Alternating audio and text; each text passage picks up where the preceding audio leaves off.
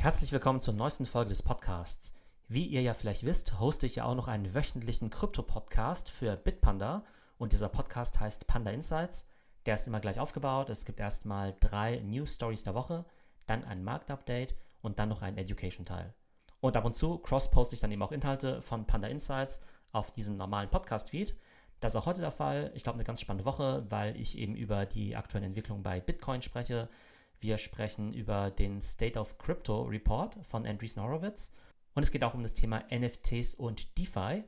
Und wir sprechen auch darüber, was das neue Ethereum Upgrade für Auswirkungen auf den Preis von Ethereum hat. Wenn ihr also auf der Suche nach einem wöchentlichen Krypto-Podcast seid, dann solltet ihr auf jeden Fall Panda Insights abonnieren. Und jetzt viel Spaß mit der aktuellen Folge. Fangen wir an mit unserer ersten Story und da geht es um Bitcoin und die Inflation. Der Kurs von Bitcoin ist ja von vielen Faktoren abhängig. Einerseits natürlich von der generellen Krypto-Adoption, das heißt, wie viele Leute benutzen eigentlich Bitcoin und in welchem Volumen, aber er hängt natürlich auch von makroökonomischen Faktoren ab, wie zum Beispiel dem Leitzins oder der Inflation. Und wir haben ja im letzten Jahr gesehen, je höher die Inflation, desto mehr muss die Zentralbank mit höheren Zinsen entgegenwirken. Und je höher der Zins, desto attraktiver werden Investments in wenig volatile Assets, was sich aber dann wiederum negativ auf die Nachfrage nach volatilen Assets wie Krypto und Bitcoin auswirkt. Vereinfacht gesagt, hohe Inflation bedeutet höhere Zinsen und tendenziell niedrigere Bitcoin-Kurse und eine geringe Inflation ist wiederum tendenziell positiv für Bitcoin. Und dementsprechend war man in der Kryptowelt natürlich gespannt auf die neuesten US-Zahlen zur Inflation, die ja diese Woche veröffentlicht worden sind. Und die Inflation betrug im März nur noch 5%, das ist der niedrigste Wert seit Mai 2021, also seit fast zwei Jahren. Und es ist eben auch der neunte Monat in Folge, in dem die Inflation gesunken ist. Man sieht also, dass sich die Verbraucherpreise seit Monaten wieder stabilisieren und davon profitiert eben auch der Bitcoin. Anfang des Jahres stand der Bitcoin gerade mal bei 16.500 Dollar. Aktuell liegt der Kurs bei 30.100 Dollar und das ist eben auch der höchste Kurs seit fast einem Jahr, seit Mai 2022. Seit Anfang 2023 ist Bitcoin 81% im Plus. Mal zum Vergleich, seit Jahresbeginn ist Microsoft 20% im Plus, Apple 30% und selbst Nvidia, die ja so extrem vom Boom der künstlichen Intelligenz profitieren, ist auch nur 87% im Plus. Wir sehen also, Bitcoin ist bislang auf jeden Fall eines der Top-Assets in 2023, zumindest wenn man sich mal die Performance anschaut. Wir sind natürlich noch weit vom All-Time-High von 69.000 Dollar entfernt, aber der Trend der letzten Monate ist eindeutig positiv, auch dank der geringeren Inflation. Kommen wir zu unserer zweiten Story, nämlich dem State of Crypto. Die Venture Capital Firma Andreessen Horowitz gehört ja zu den größten Krypto-Investoren überhaupt. In den vergangenen Jahren hat Andreessen Horowitz oder auch A16Z mehrere milliardenschwere Krypto-Funds geraced und hat in unzählige Krypto-Projekte wie zum Beispiel OpenSea, Yuga Labs oder auch Uniswap investiert. Andreessen Horowitz hat diese Woche einen State of Crypto Report veröffentlicht und anhand von 14 Kennzahlen analysiert dieser Report, wie es aktuell um den Kryptospace steht. Wir gehen mal ein paar der spannendsten Kennzahlen durch. Es gibt aktuell 15 Millionen aktive Krypto-Wallets und das sind doppelt so viele wie noch vor zwei Jahren. Und erklärt wird das Ganze vor allem durch die zunehmende Nutzung von NFTs, DeFi und auch Web3-Games. Und allein im letzten Jahr wurden insgesamt 700 Web3-Games gelauncht. Und auch wenn das Dollarvolumen vielleicht nicht so hoch ist, gibt es einfach immer mehr Leute, die eben Web3-Games spielen und dadurch natürlich dann auch immer mehr Transaktionen mit ihren Wallets auf der Blockchain durchführen. Wir sehen auch, dass die Layer 2 Technologien, die ja zur Skalierung des Ethereum-Netzwerks genutzt werden, immer relevanter werden. Im letzten Jahr machten diese Layer 2 Technologien nur 1,5% der gesamten Fees im Ethereum-Netzwerk aus und dieses Jahr sind es eben schon 7%. Wir sehen also auch hier, dass die Adoption immer besser wird. Die nächste spannende Zahl ist das Trading-Volumen auf Decentralized Exchanges wie zum Beispiel Uniswap. Und das DEX-Volumen hat sich in den letzten Monaten fast verdoppelt auf über 100 Milliarden Dollar. Es lag aber auch schon mal bei über 200 Milliarden Dollar. In jedem Fall ist der Trend der letzten Monate aber positiv. Eine weitere spannende Zahl gibt es im NFT-Kontext. Und zwar wurden in den letzten zwei Jahren fast 2 Milliarden Dollar an Creator Royalties ausgezahlt. Jedes Mal, wenn NFT verkauft wird, gibt es ja die Möglichkeit, dass die Creator eben nochmal eine Royalty bekommen. Allerdings geht der Trend ja aktuell eher dazu, dass die Marketplaces sehr geringe oder gar keine Royalties mehr auszahlen. Also in den letzten zwei Jahren gab es fast 2 Milliarden an Royalties, aber der Trend ist abnehmend und es wird spannend sein zu sehen, wie sich das in den nächsten Monaten und Jahren entwickelt.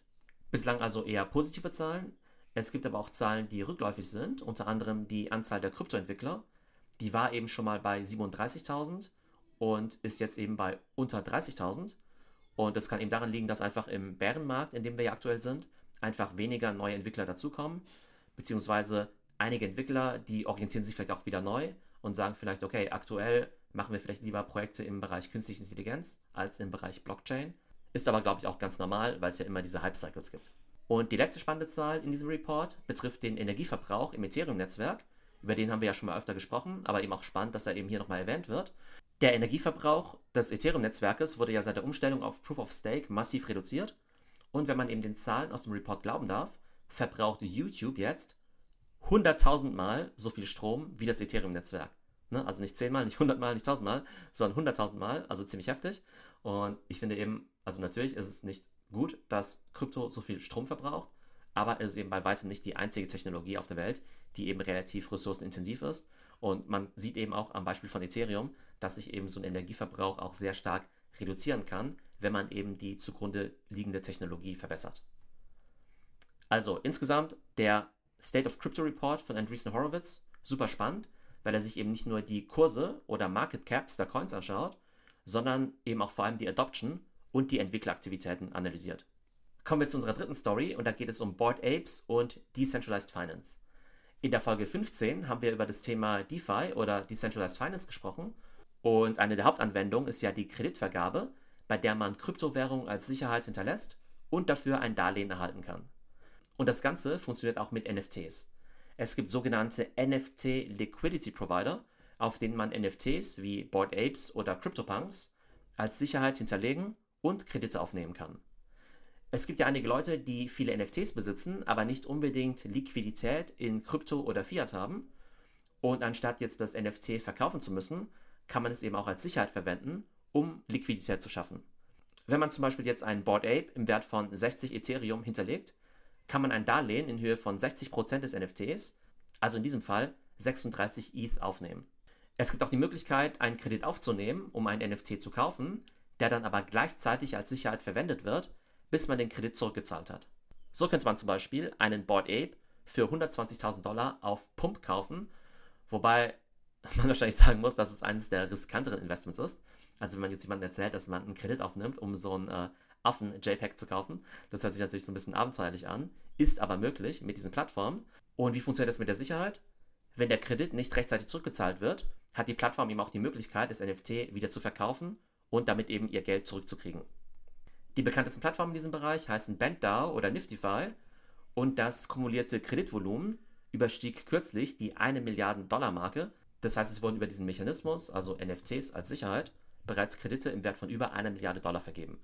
Auf jeden Fall eine ziemlich spannende Variante von DeFi und es ist interessant zu sehen, welche Arten von Finanztransaktionen durch Smart Contracts ermöglicht werden können.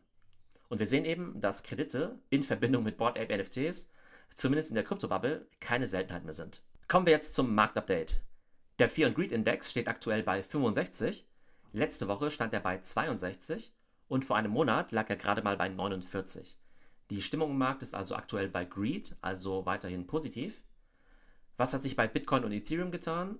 Bitcoin ist im Vergleich zur Vorwoche 6% im Plus und seit Jahresbeginn, wie wir ja vorhin besprochen haben, ist Bitcoin satte 81% im Plus. Und Ethereum performt nach wie vor auch gut, aber man sieht eben schon, dass es eben nicht die gleiche Dynamik hat wie Bitcoin. Ethereum ist im Vergleich zur Vorwoche 1% im Plus und seit Jahresbeginn 60% im Plus. Wer sind die Gewinner der Woche? Bitcoin haben wir schon erwähnt mit plus 6%, aber auch Solana ist mit 15% im Plus und Filecoin hat um 5% zugelegt. Wer sind die Verlierer der Woche? Lido DAO ist 11% im Minus, Uniswap hat um 5% nachgegeben und Dogecoin ist 10% im Minus. Wir haben ja letzte Woche über Dogecoin gesprochen und über den Elon-Effekt. Also der Elon-Effekt war wie des Öfteren schon nicht unbedingt nachhaltig. Das heißt, letzte Woche war Dogecoin noch der große Gewinner. Diese Woche hat es einiges an Gewinn wieder abgegeben. Kommen wir jetzt zu unserem Education-Teil und da geht es um das Ethereum Shanghai Upgrade und die Auswirkungen auf den Ethereum-Preis. Diese Woche kam ja das Shanghai Upgrade für das Ethereum-Netzwerk. Und dadurch ist der Übergang von Proof of Work zu Proof of Stake offiziell abgeschlossen.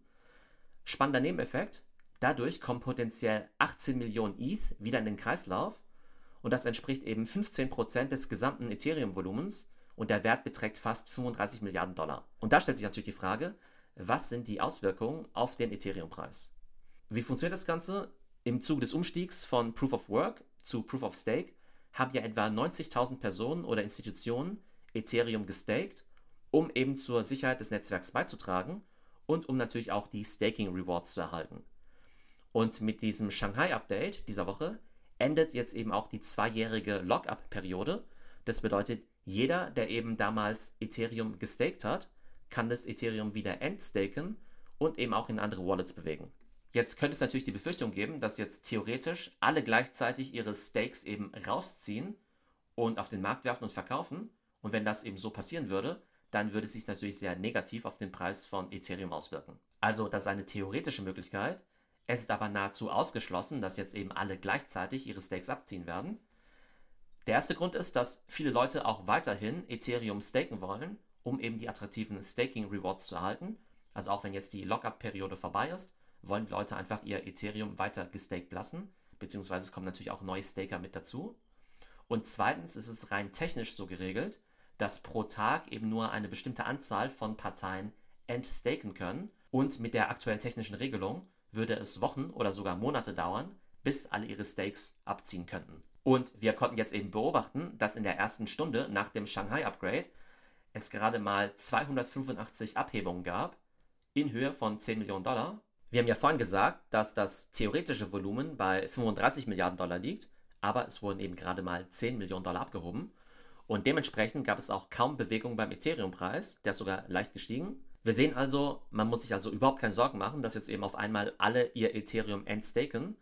Und auch nach dem Ablauf der Locker-Periode geht das Ethereum-Staking natürlich weiter, denn schließlich basiert ja darauf der gesamte Proof-of-Stake-Konsensmechanismus. Also ist eben wichtig, diesen ganzen Staking-Vorgang zu verstehen und eben auch diesen Ablauf der Locker-Periode.